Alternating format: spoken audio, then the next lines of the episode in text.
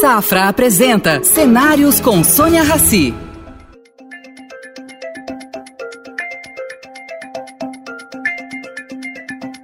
Bom dia, Pedro. Bem-vindo ao nosso programa aqui de cenários para a gente discutir um pouquinho o médio e longo prazo.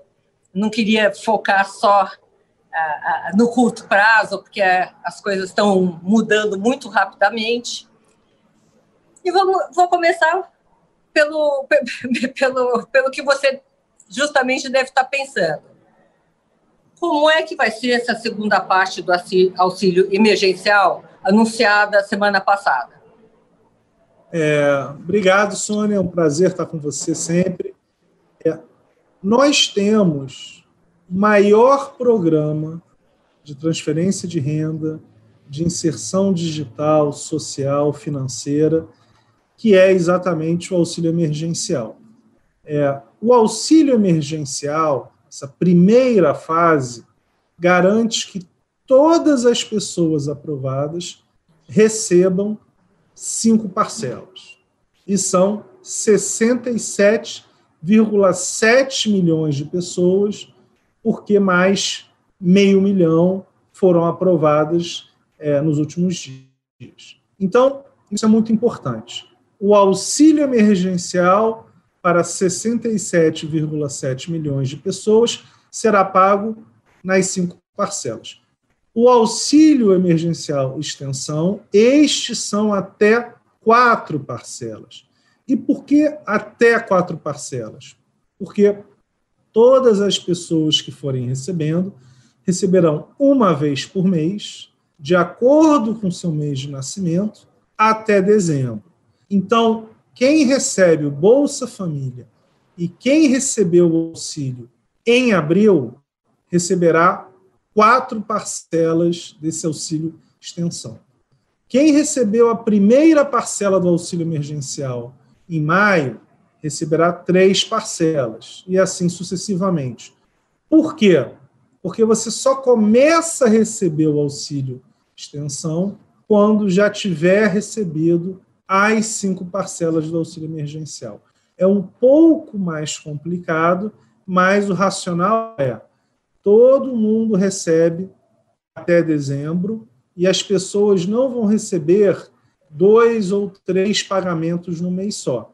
A exceção são esses 492 que acabaram de ser aprovados e vão receber cinco parcelas do auxílio emergencial, mas em dezembro, para poder finalizar ainda esse ano, eles vão receber a quarta e a quinta parcela do auxílio emergencial em dezembro. Mas no total, 67,7 milhões de brasileiros receberão o auxílio emergencial. Pedro, uh, o, o, auxílio emergencial vai ser é, numericamente metade. O auxílio emergencial extensão é numericamente metade do auxílio emergencial original. Vocês têm algum estudo na Caixa ou, ou no governo sobre qual foi o impacto desse auxílio de 600 reais por esse período da pandemia e qual vai ser o impacto desse, uh, desses outros quatro meses que as pessoas vão receber uma extensão. A economia vai esfriar de alguma maneira? Olha, Sônia, é, a sua pergunta é excelente. Nós viajamos, temos viajado o Brasil inteiro. Tive há pouco tempo em Pacaraima, lá em Roraima, na fronteira com a Venezuela, onde a Caixa paga mais auxílio emergencial para venezuelanos do que para brasileiros. O que nós vimos é, em especial no norte, nordeste e nas cidades menores, um aquecimento da economia superior ao antes da pandemia. Então, você tem várias cidades onde você não tem material de construção, mesmo alimento. Então.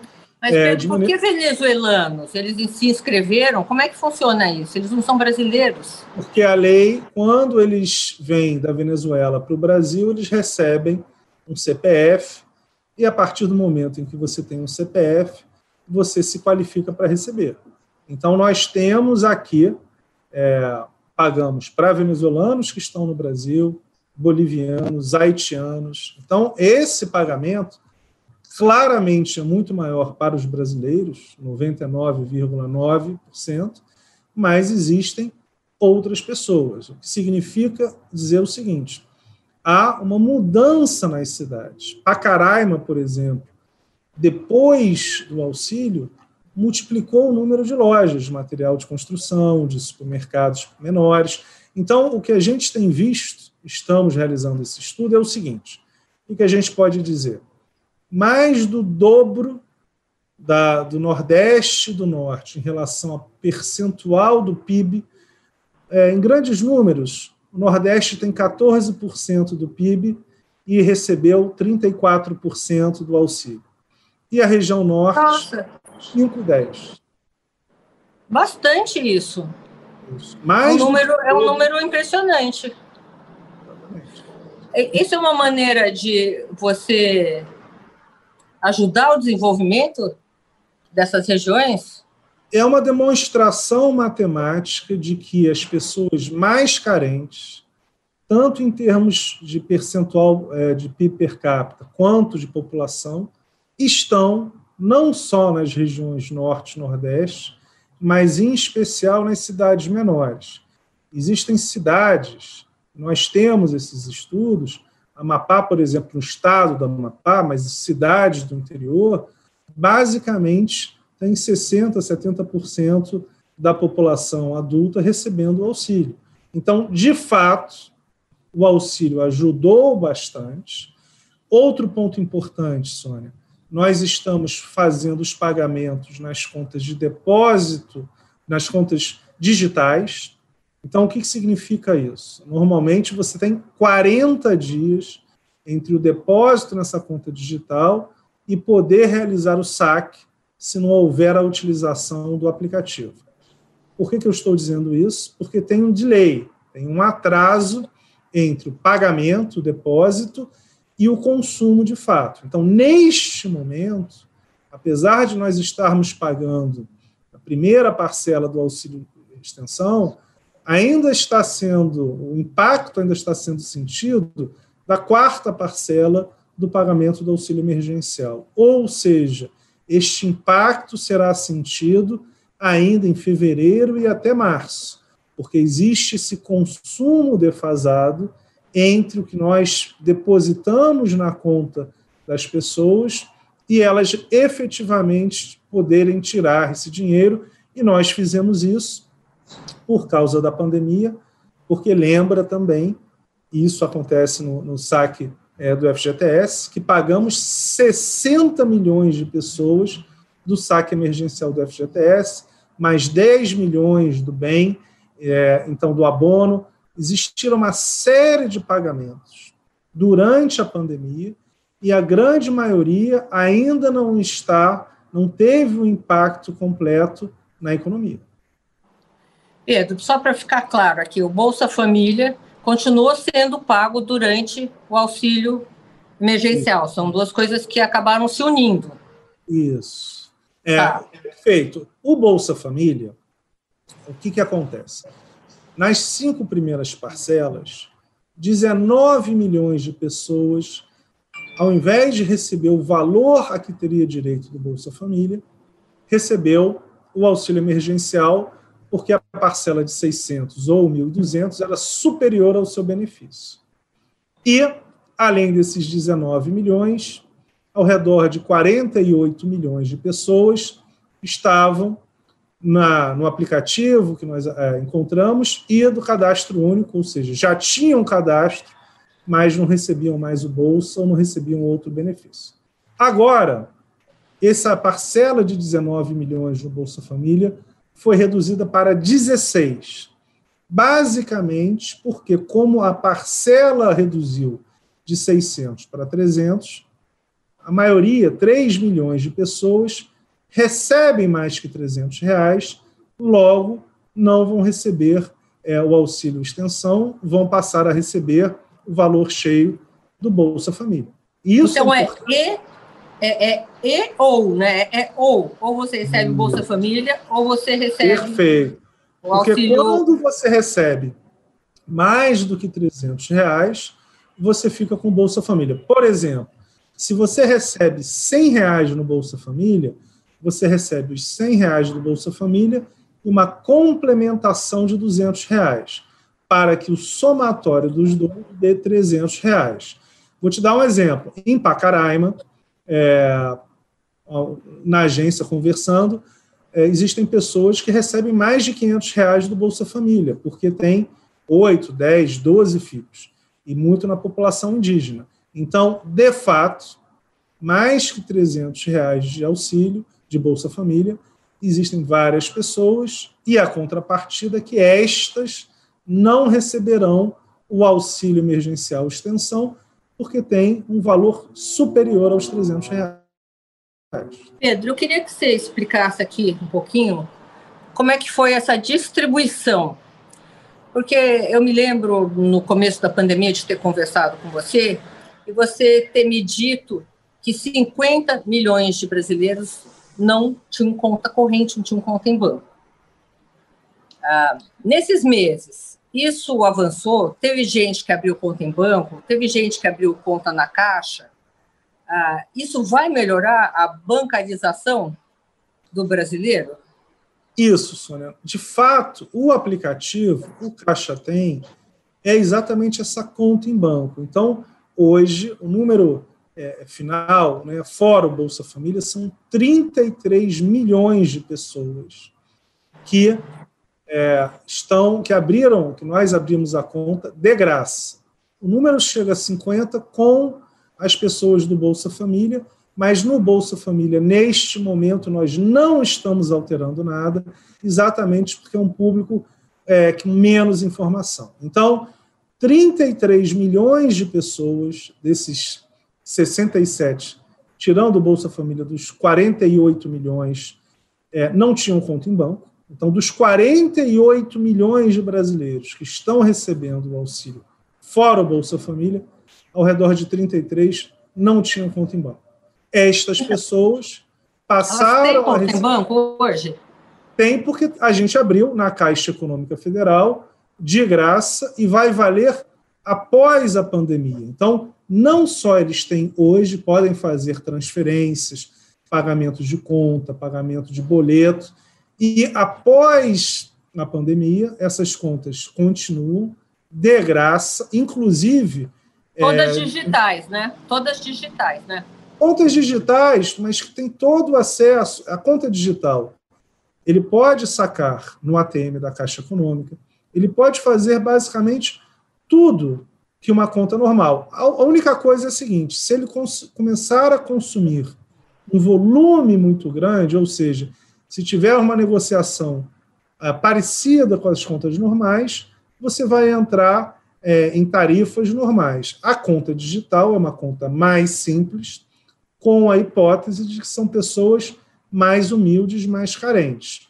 E, e esse é o objetivo, Sônia, porque estas pessoas, quando antes precisavam de dinheiro, quando tomavam empréstimo, tomavam no agiota ou em financeiras até 20% ao mês.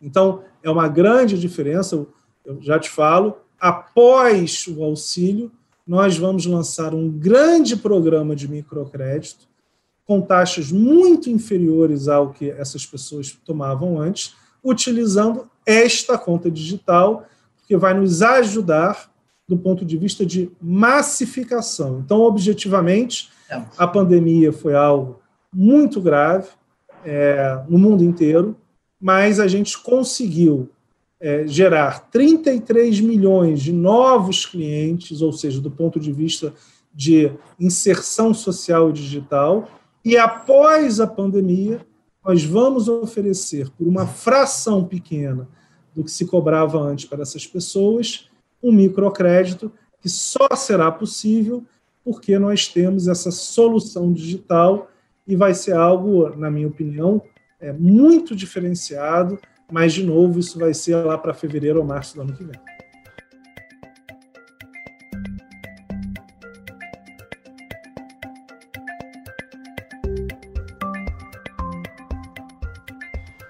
Pedro, você, ah, ah, nessa ampliação gigante de clientes, né? Você deve ter algum custo. Eu sempre ouvi dizer que pessoas ah, com renda menor tinham mais dificuldade de abrir conta em banco, porque, porque elas não são rentáveis, né? Teoricamente, não, não pagam, exatamente, não pagam taxa, né? Não, não tem uma rentabilidade.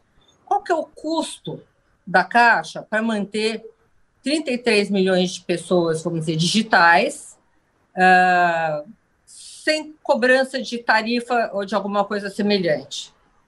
Sônia, é exatamente porque nós temos uma solução digital, o custo é muito menor. E, por causa da pandemia, nós conseguimos abrir essas contas com muito menos dados do que o normal. Então, dada a questão da pandemia, o Banco Central nos autorizou e nós temos é, essa abertura gigantesca, até porque abrir 33 milhões de contas em uma semana é impossível, né, se você tivesse o rito normal.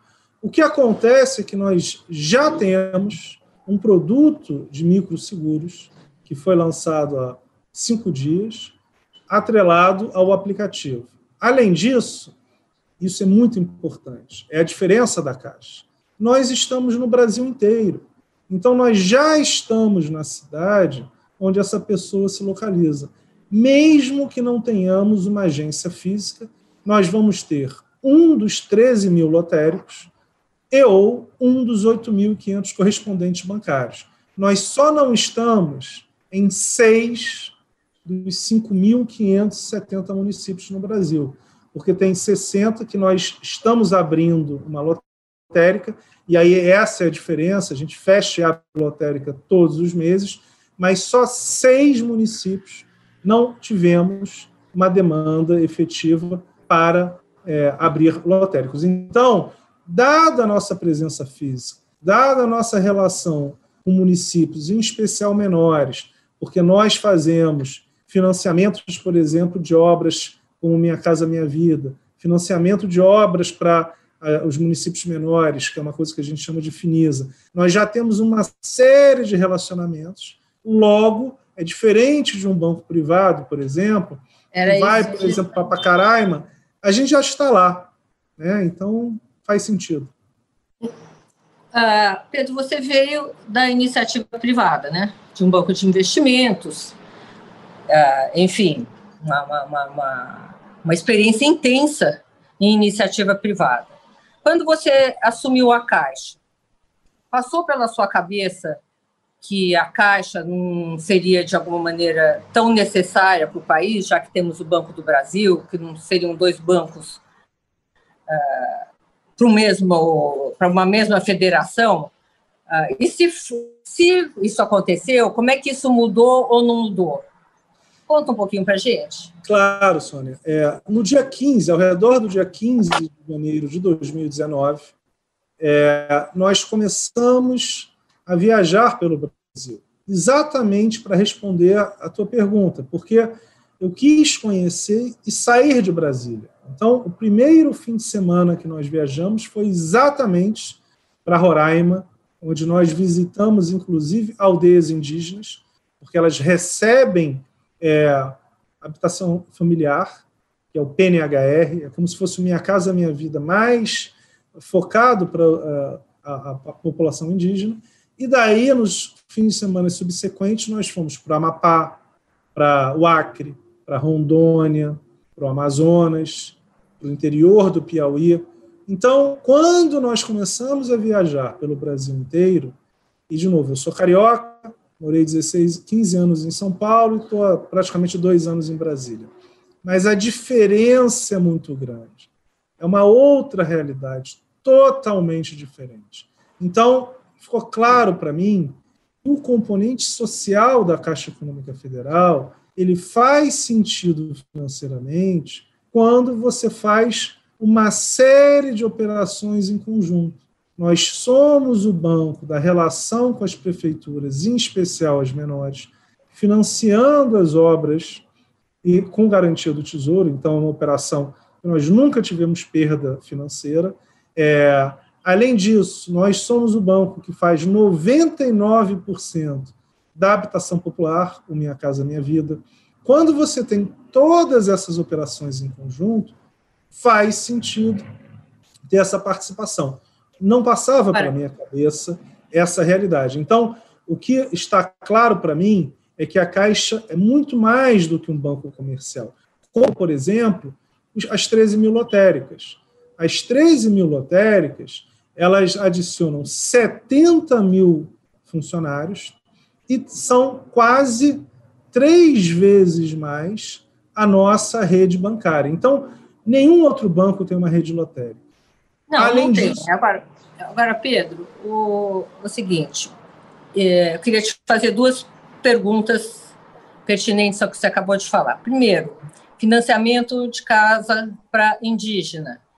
Eles são cidadãos, são cidadão, é cidadão imputável, né? Não são imputáveis. Ah, como é que funciona isso? E a outra. Claro. A, a, e a outra é como é que a, você montou todos esses projetos uh, sem ter prejuízo? É, o, o, a parte do PNHR é o que a gente chama de faixa 1 do Minha Casa Minha Vida. O faixa 1, ele é um programa social onde perdas eventuais são é, assumidas pelo Tesouro Nacional. Então, a Caixa só tem o risco de crédito nos faixas 1,5, 2 e 3. E como você falou muito bem, é um financiamento a um indígena é um financiamento que, na verdade, é, é, é, só pode ser feito pelo governo. Não tem essa questão financeira de um banco. Então, esse é o primeiro ponto. Agora, é essa faixa tem quantas pessoas, Pedro? Essa faixa, assim, aonde vocês, uh, se tiverem prejuízo, uh, o, te, o, Tesouro assume. Você é, sabe quanto por cento do Minha Caixa da Minha Vida significa minha casa, isso? Minha vida, do ponto de vista é, do volume financeiro, do volume financeiro da carteira da Caixa Econômica Federal, é ao redor de uns 10%. Mas o que, que acontece? A Caixa ela recebe para fazer as medições. O que significa isso? Você tem uma contratação de é, alguém, empreiteiro, um pequeno empreiteiro, e a responsabilidade da Caixa é medir para ver se a casa realmente está sendo construída e liberar esse dinheiro. Então, esse agente financeiro do Tesouro Nacional, seja do Minha Casa Minha Vida, seja das obras pelo interior do Brasil, em especial essas da, das cidades, elas têm um risco do Tesouro Nacional. Agora, por que a importância da Caixa Econômica Federal? Porque são 5.570 municípios no Brasil. Tirando os 10% maiores, os outros 5 mil são municípios, provavelmente, de menos de 200 mil pessoas. Então, são municípios pequenos, é, não em extensão, mas do ponto de vista de economicidade, e dificilmente vão atrair um banco privado. Então, tem essa dinâmica do Brasil, o que não significa dizer, Sônia, que a gente perde dinheiro. Qual que é a contrapartida? Como nós recebemos para fazer a gestão do FGTS ligado à Minha Casa Minha Vida, como nós recebemos para fazer essa gestão desses é, financiamentos do governo federal a obras ao redor do Brasil, nós já temos a nossa relação, nossa presença sendo paga. Além disso, e por isso que é importante, a gente tem, por exemplo, a folha de pagamento de basicamente todas as cidades menores. Dos estados, nós só temos de dois, o que significa que, normalmente, as cidades grandes e os estados, quem acaba ficando com a conta de, de funcionário público para a folha de pagamento é o Banco do Brasil, e agora, recentemente, os bancos privados estão disputando fortemente, mas a Caixa acaba com os municípios menores. Por causa disso, a gente tem esse volume muito maior de clientes e por isso é que não é, é um serviço onde nós perdemos dinheiro, mas só não se perde dinheiro porque nós oferecemos uma série de serviços. Se você for só um desses serviços, não se paga. Mas por isso é que é tão importante o cross-selling, ou seja, oferecer três, quatro serviços diferentes para esses clientes.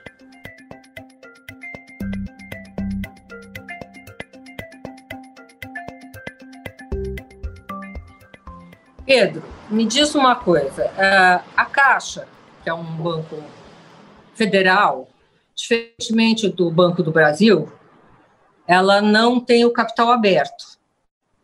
Existe algum motivo para isso? É uma decisão do ministro com o presidente. Nós estamos no caminho da abertura de capital da Caixa de Seguridade e tivemos que interromper lá atrás por causa da eclosão do coronavírus, e agora, há 10 dias atrás, por causa da piora sensível do mercado. Mas nós temos tudo pronto, a empresa vai muito bem, fez reuniões com investidores muito positivas. Então, nós temos a Caixa Seguridade, a Caixa Cartões, a Caixa Asset e a Caixa Loterias como objetivo de abrir, abrir capital. É isso que eu tenho, tá. é, a orientação do ministro. Agora, qualquer coisa, não há nenhuma discussão de privatização, então é muito importante. Agora, qualquer. Mas não seria discussão... privatização banco público, né? Abrir o capital, Mas, como é o Banco do Brasil. Perfeito. Essa discussão é uma discussão do ministro com o presidente da República. Então, assim, tá. há uma determinação de não nem se discutir privatização, mas, como você falou, mesmo uma abertura de capital minoritária, ela não está é, na minha não, mão. Determinação do ministro como presidente. Você não acha que isso daria mais transparência às atividades da Caixa? Tônia, é, a operação de abertura de capital, por exemplo, da Caixa Seguridade, ela melhorou muito a questão comercial, porque dos últimos seis meses, por exemplo, que força tanto os gestores da operação de seguros quanto do resto do banco a ter uma conversa muito mais objetiva. E isso todo mundo percebeu. E nós, tanto é verdade. Provavelmente valorizou as ações que a própria Caixa tem, né? Com certeza, tanto que a gente bateu o recorde de operações de seguros em junho, julho, agosto e agora setembro. O banco parou para fazer o pagamento do auxílio em abril e maio, e mesmo pagando 90 milhões de pessoas por mês, em junho, julho, agosto, mesmo assim bateu o recorde de seguros nesses três meses. Por quê?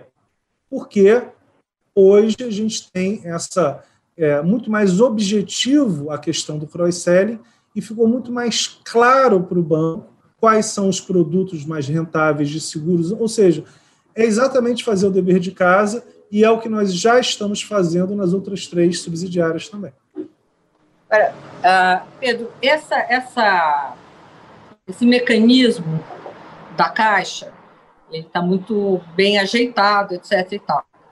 Uh, quando vocês partiram para esse programa gigante de distribuição de recursos por causa da pandemia, vocês provavelmente tiveram que suspender outros projetos ou não? Ah, eu fiquei pensando sobre isso, porque você concentrou, é, como o corpo manda, você concentra todo o sangue no coração, começa o teu dedo do pé a adormecer. Tem alguma coisa que vocês, ah, ah, enfim, postergaram? Tem algum projeto que assim que a pandemia terminar, vocês vão retomar? Fora esses IPOs que foram suspensos por outros motivos, né? Sim, é, o microcrédito, por exemplo, era o projeto que nós estávamos debruçados. O que acabou acontecendo é que, com é, essa revolução digital que nós tivemos, ficou muito mais eficiente. Ou seja, a questão da solução via as contas digitais acelerou o projeto principal que nós tínhamos, que era o do microcrédito, é, em, em anos até. Porque qual era a grande discussão que nós tínhamos internamente? Não é economicamente possível nem rentável realizar operações de empréstimos de 100, 200 reais utilizando a nossa base de agências, nem é, os lotéricos. A única maneira era via um aplicativo é. que nós acabamos desenvolvendo. A digitalização, né? É, Pedro, o, o, a Caixa, ela... É, você no teu primeiro, assim que você assumiu a Caixa, você trocou simplesmente 90%, me corrija se eu estiver errada, de toda a diretoria e enfim, e pegou um, um transatlântico navegando, né?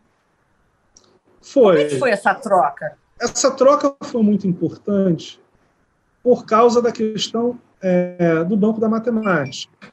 Nós tínhamos um banco, sempre foi a referência, os funcionários sempre focaram nas pessoas mais carentes, isso não muda, mas você tinha problemas com balanço que há quatro anos não tinha, não era auditado, é, com questões de provisionamento no balanço que certamente, claramente, estavam subprovisionadas. Então, havia uma falta é, é de, de, confiança, é, e, de novo, é, porque nós tínhamos uma, um outro driver, um outro objetivo. Então, todos os vice-presidentes foram trocados e 22, 21 dos 22 diretores foram trocados. Não significa dizer. Sobrou um? É, o diretor jurídico. Então, é, que é muito bom. E, e assim, o que, que aconteceu?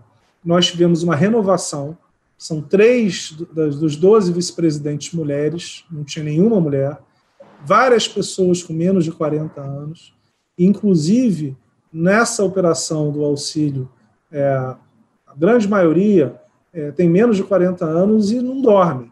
É, um, um, e mais do que isso, né, viajando o Brasil inteiro, porque neste momento nós temos quatro vice-presidentes viajando pelo Brasil.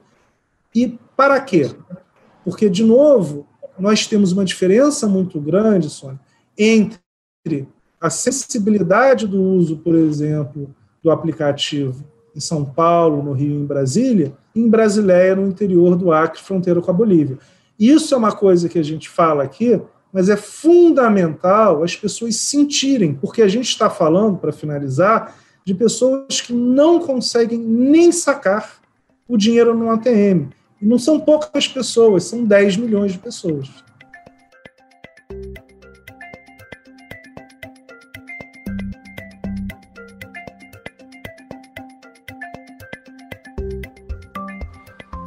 Pedro, quando também teve outra coisa que vocês fizeram bastante diferente das gestões anteriores. Vocês sentaram para renegociar dívidas. Algumas delas uh, tiveram 90% de, de, de desconto das multas, de, dessa coisa que acumula e fica impagável.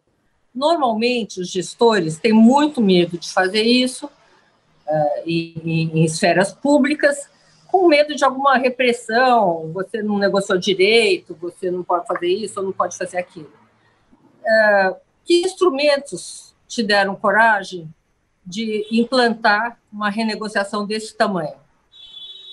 É, Sônia, a gente, é, antes de assumir, a gente ficou aqui dois meses em Brasília, eu tive várias conversas no TCU, CGU, para entender quais eram as críticas e é, já saber o que, que eu queria mudar.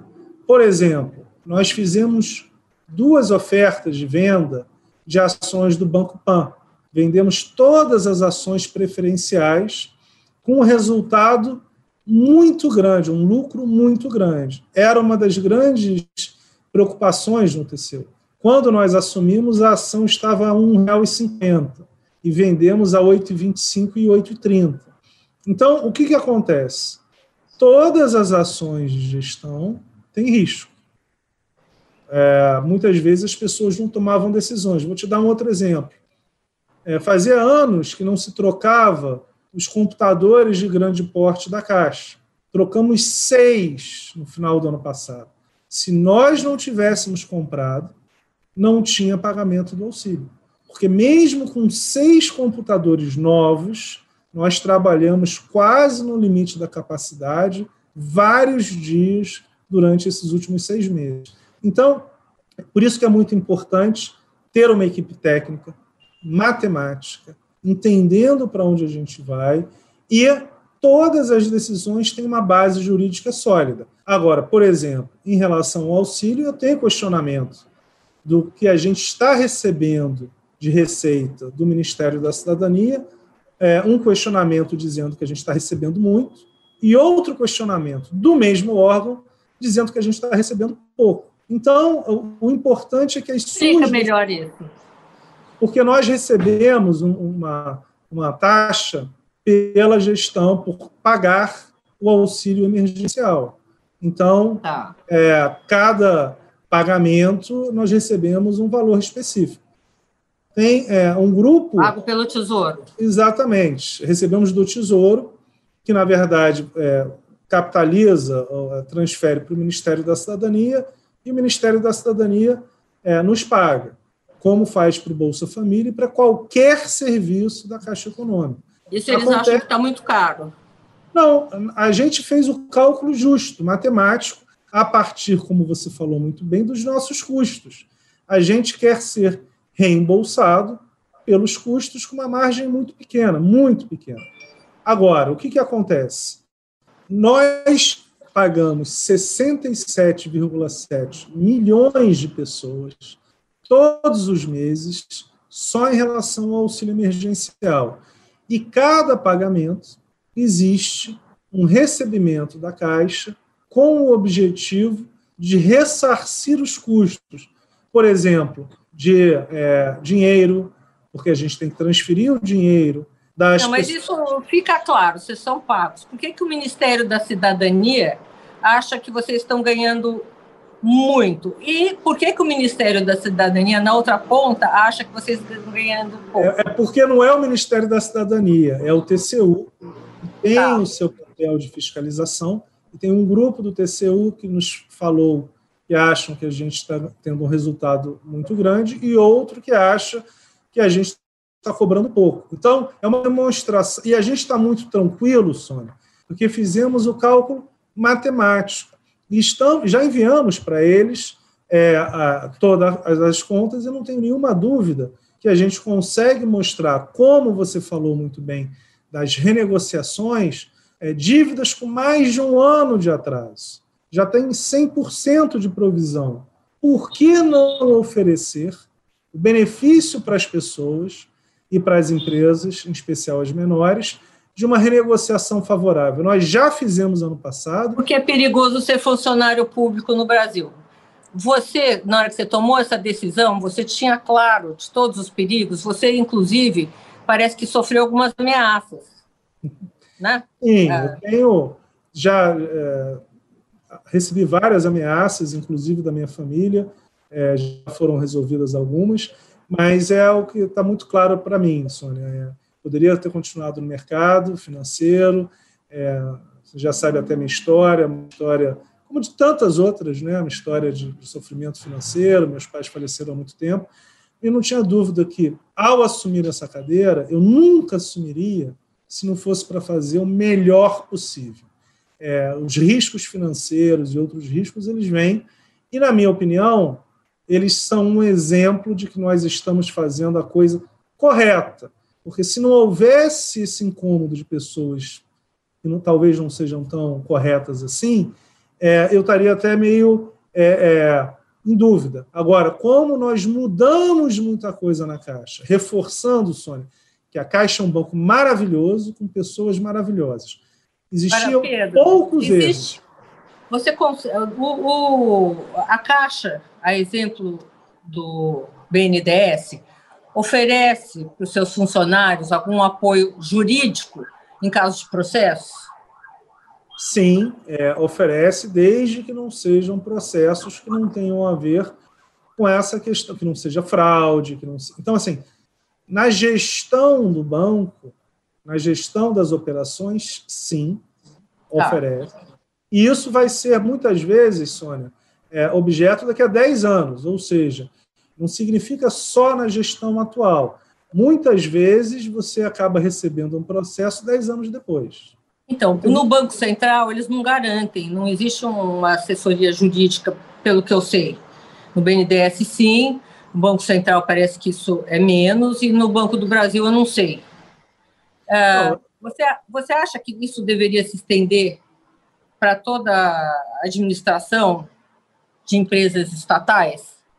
Eu posso te dizer pela Caixa. Agora, é, para mim, é uma coisa justa que quando você toma decisões tão relevantes e que muitas vezes são impactantes para a sociedade, como, por exemplo, o pagamento do auxílio.